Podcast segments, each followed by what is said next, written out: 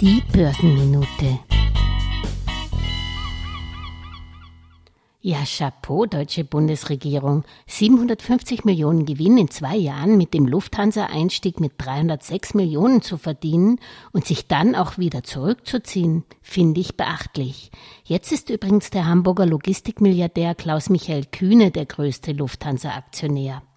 Dass der deutsche Staat bei der Lufthansa komplett ausgestiegen ist, fanden die kleinen Aktionäre allerdings nicht so sexy. Und damit hat das Papier erstmal nachgegeben. Heißt das lieber Staat als private Kernaktionäre?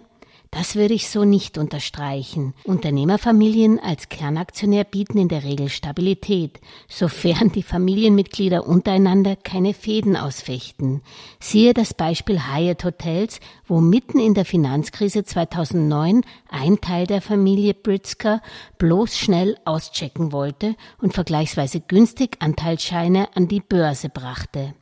Also follow the smart money, folge dem Staat, da wäre ich grundsätzlich vorsichtig, zumal der Staat ja häufig einsteigen muss, wenn es brennt.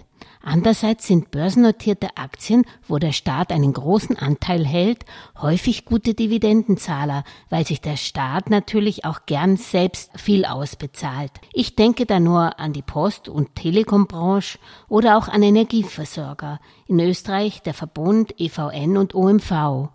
Hätten die Energieversorgungsunternehmen nicht häufig einen hohen Staatsanteil, dann hätten viele EU-Regierungen wahrscheinlich auch längst mit der Ankündigung, Übergewinne durch die Energienot abzuschöpfen, ernst gemacht.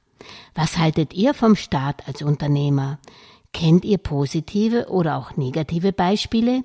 Ich freue mich auf eure Kommentare, sei es hier oder auf den Podcast-Kanälen oder schreibt mir einfach an julia.geldmeisterin.com. Vielen Dank für euer Feedback. Alles Gesagte ist nur die persönliche Meinung von Julia Kistner und daher keine Anlageempfehlung und keine Rechts- und Steuerberatung. Für Verluste, die aufgrund von getroffenen Aussagen entstehen, übernimmt die Autorin Julia Kistner keine Haftung.